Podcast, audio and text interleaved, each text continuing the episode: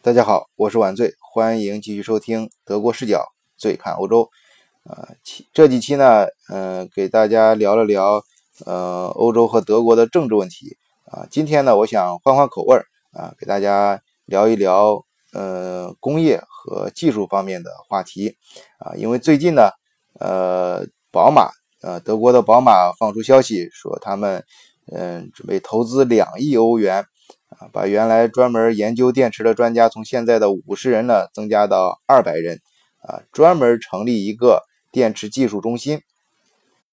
对于这则新闻呢，我注意到他们是建立一个电池啊技术研究中心，也就是说，只是搞电池研究，只是做电池的样本，做好这个样本之后，啊，到国外他们的。呃，生产电池生产基地去生产这个电池，后我又查了一下，然后我我发现这个有一个有意思的问题，就是德国的呃呃，至少是像大众、奔驰、宝马这三家公司，他们的电池其实都不是自己生产，都是主要是通过韩国和中国等一些呃国外的一些呃生产商去。生产和供货的，他们国内的呃，他们国内只设研发中心，然后生产出来电池的样本，拿到国外去生产。当然，我关注这个储能市场，也就是包括这个汽车工业的呃电，大大家都知道，电动汽车呢，它的主要的现在不管对于哪个国家来说，它主要的技术上的瓶颈就在于电池这一块儿。啊，也就是可以往大处看，呃，在跨行业看，它就是属于储储能市场这一块儿。啊，我关注这一块呢，已经很长时间了。啊，今天呢，我想给大家聊一聊这个德国的汽车工业，因为就是德国作为汽车王国，下一代在未来的就是下一代将要将将要到来的电动汽车时代，他们还想占据。像今天一样，就是在汽车方面这么高的一个地位的话，他们所面临的主要问题是什么？呃，大家肯大家也知道啊，德国就是我们从每个呃从每年的很多一些那个报告呀和一些呃报道都可以看得出来，就是德国企业啊，它素来以精益求精和技术创新著称于世啊，在这个。传统的汽车领域，嗯，它当然也不例外啊。啊，其实那个早在特斯拉之前，大众内部早就开始这个电动汽车的研发了啊。呃，但是由于这个汽车车厂啊，它他们都比较内敛啊，呃，所以它不是它没有对外公布很多研发的进程啊。你就是。据坊间传言啊，就是那个大众那个排放门，美国排放门事件就跟这有关系。因为当时是说，呃，一六年的时候，大众发布了一款它的电动汽车，各项性能指数都远胜于特斯拉啊，不不能说远吧，就是比特斯拉至少比特斯拉好啊。这样的话，那美国就是肯定不想让在下一个市场上，呃，就未来的电动市场上，肯定不希望德国会超过美国呢。进行相应的一些报复嘛，这是一种当然是有点阴谋论的感觉啊。但是，嗯，至少我能感觉到的一些确认的消息，比如说这个，呃，你像宝马，呃呃出的这个 i i 系列，大家都能看得到啊。嗯，它一每更新的非常快，然后是呃呃普及的程度，嗯，就是大家能够能够看得到的啊。这个，呃呃呃，包括你像特斯拉，呃。这几年对外展示了它的无人工厂啊，在美国设的新最新的无人工厂，那里面的设备也都是德国制造的。还有今年那个德国像弗兰霍夫研究所最新研发的这个电电动汽车的电池，它可以给让嗯，它可以嗯，它好到什么程度呢？比如说，它可以，它至少可以让特斯拉 S 这一款车呢，呃，换上。它的这个电池之后，从现在的续航，嗯的五百四十公里，啊，能够达到一千公里。嗯，而且呢，就是我想强调的是，其实呃，我们去呃有这样经验，德国德国企业呢，它的它做事情呢更更加注重这个系统性和步骤啊，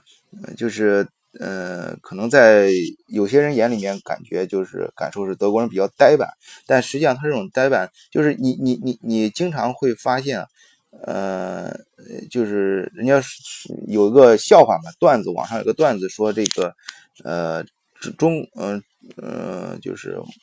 不能说中国啊，就是有些国家的人是呃说了也不干啊，就是在打广告啊，那日本人呢是呃说了就会干。啊，德国人呢是干了才会说啊，就是说德国人他们做事，你你你一般你听到德国一个什么东西很牛逼了啊，就是很很很很牛啊，市场上看到之后，你都是他已经出现在市场上了啊，都是呃你都是往回去查呀，都是去研究一下德国这个东西是怎么做出来的呀，然后大家都是往往就是先先看到，当你看到的时候，都已经是一个结果了。啊，所以说他的做是在他说前面，也就是说，其实往深处考虑，他们的做事的逻辑是，就是在做之前这件事的时候，往往会比较系统的去考虑这件事情，然后前期的做什么，一步一步的比较讲究步骤啊，系统化。嗯，呃，在那个汽在汽车工业，就是电子汽车，呃，就是电动汽车工业这方面。那也不例外，他他们是其实早在二零零九年八月啊，德国联邦呃政府呢就通过了呃国家电动汽车发展规划啊，简称 NEPE 啊。紧接着在二零一零年五月份，联邦政府又呃集合了工业科技呃政策等部门代表，组成了呃国家电动汽车平台啊，这平台简称是 NPE 啊。这个他们这个。这个国家，呃，这相关部门，这个这样一个平台和这样一个中心呢，他们制定的，呃，德国是如何去发展这个汽车工业呢？主要分为三步来走啊。第一步是二零一零年到二零一四年啊，其这个是属于是一个准备阶段啊，呃，通过一系列的研发项目啊，可以看为就是对市场的一个教育啊阶阶阶段。这个第二阶段是二零一五年到二零一七年，也就是到今年啊，市场加速期啊，重点是呃对市场基础设施的建设和整个网络的铺设啊。大家可以看到，到今年其实今年很多新闻爆出来之后，呃，确实是德国的各大车厂关于电动汽车这块逐渐开始发力了啊，因为他们在此之前很多一些基础设施的建设已经呃完已经做的非常多了。啊，呃，只是没有大家没有看到，但是他们就是内功做的比较好啊，内部，呃，这个二零一从二零一八年，也就是从明年到二零二零年，呃，德国呃这个各大市场就开始配，就大家现在陆续看到的一些新闻出来了，就是开始配合发力，让准备让他们的目的是什么？让够让这个德国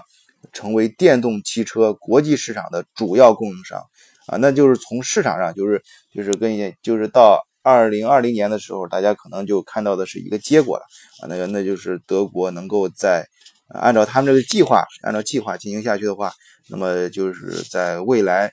呃，电动汽车市场，德国一样具备一个领先，并且呃占据比较大的市场份额啊。呃，其实我个人呢，呃。我长期生活在德国，我对德国人的这个技术科研的能力，还有他这个速度，呃，是毫不怀疑的啊。一而且对这个德国车厂啊迭代产线的这种魄力，你知道要要汽汽车厂要要重建新，就是它更换它原来的产线，升级甚至于重建啊，全新的这个生生产呃呃设施。呃，和甚至是重建一个生产厂，他他们这种，而且重建之后的这个生产的工艺一样的精益求精，这方面我是呃深有感触啊，是呃毫不毫不怀疑的啊。然而在这个未来啊，汽电动汽车的国际市场这个竞争中啊，德国人呢，他其实有一个天然的瓶颈啊，大家可能。会猜到是电池，其实这不完全正确啊。确切的说，是电池的原材料。为什么这么讲呢？就刚前面我讲到了，就是像弗兰克福有非常先，他们的他他们德国人有这个技术研发能力很强，而且生产工艺又非常棒啊。前面我讲到的，像弗兰霍夫最新做的电池，可以把特斯拉的那个续航能力从五百多公里拉升到呃一千公里啊。包括这个宝马的爱这个宝马呀的大众啊，他们他们各项技术啊，他们本身。这个集团大集团内部的研发部门的新的投入啊，和新的这种和这种在产，关键是他们他们的研发还能够非常紧密的和生产相结合，以及和市场配合，这种能力我是完完全不怀疑的啊。但是你纵然德国有最先进的，即使啊，就即使你有最先进的生产技术和这个最精密的呃制造工艺，但是呢。咱们中国有句老话叫做“巧妇难做无米之炊”，啊，电池原材料的供应在德国是完全得不到保障的。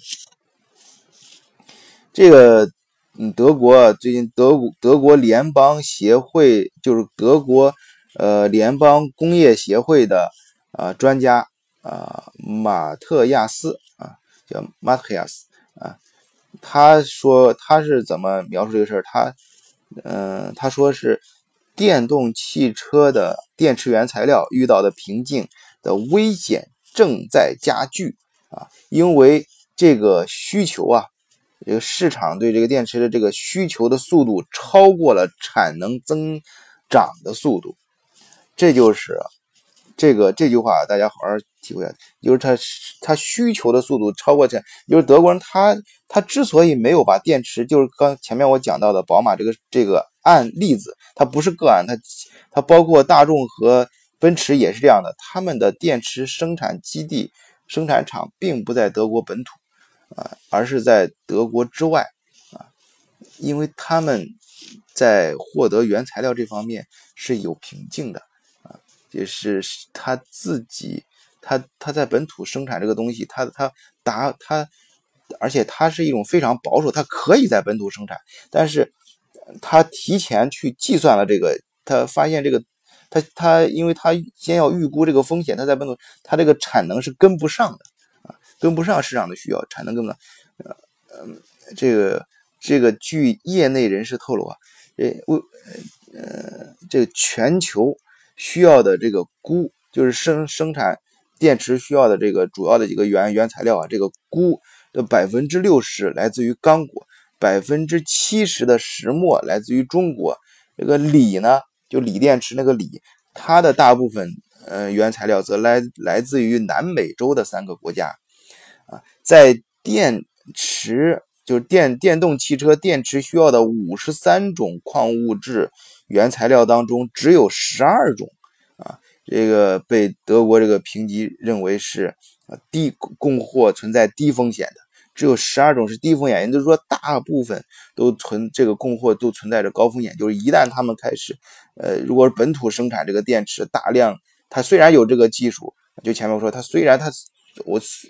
就是说，我们假设，就即使它有最好的技术生产，但是它如果是在本土真正开始生产汽车，批量开始生产汽车电池的时候，它的这个大部分的原材料的供应是得不到保障的。它低风险的只有十二种，其他都是高风险。一旦都断货，那就是巧妇难做无米之炊。那它的整个整个工厂，它就是，那你再好的技术也白搭呀。啊，而且呢，这些这些，嗯，这些很多这个不少这个矿物质啊，出产国的政治极不稳定啊。你像那个刚才提到的非洲的刚果啊，南美洲的几些国家，那。呃，还而还除除了政治因素之外，还有还会牵扯到环保方面，就是环境呃各方面的一些问题啊，这都让这个德国电动汽车这个电池的生产的风险呀，嗯，大大提高，呃，可见呀，就是我今天想说什么，就是德国人啊，他们做事情，我们往往看到的是一个呃现象新闻，但是不要被这个现象新闻去左右，而去分析这个现象。和新闻背后的一个逻辑，就是理解德国人他们为什么，就是你不仅要看到他这样去做了，要想到为什么去这样做。就是正常人他们，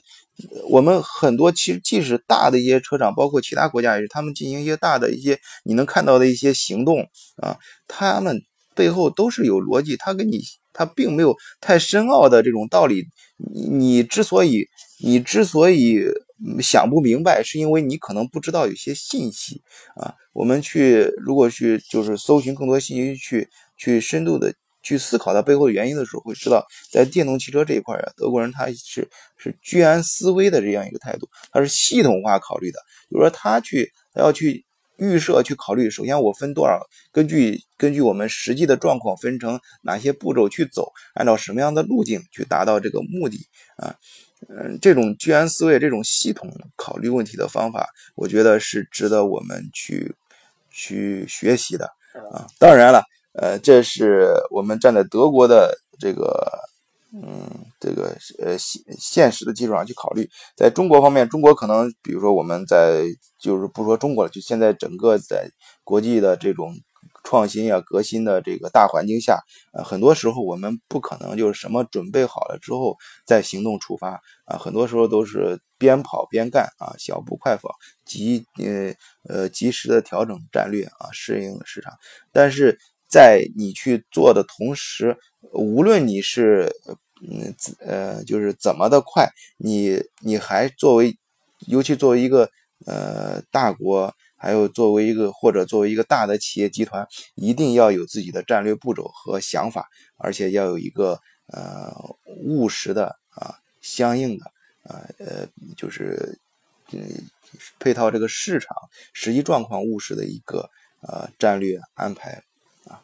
好，那个今天关于德国。呃，汽电动汽车啊，他们发展主要的瓶颈呢，我们呃我们就讲到这里。好了，今天节目谈到这里，谢谢大家收听，啊，欢迎大家嗯订阅本人节目啊，关注本人频道，嗯，再次表示感谢，啊，再见。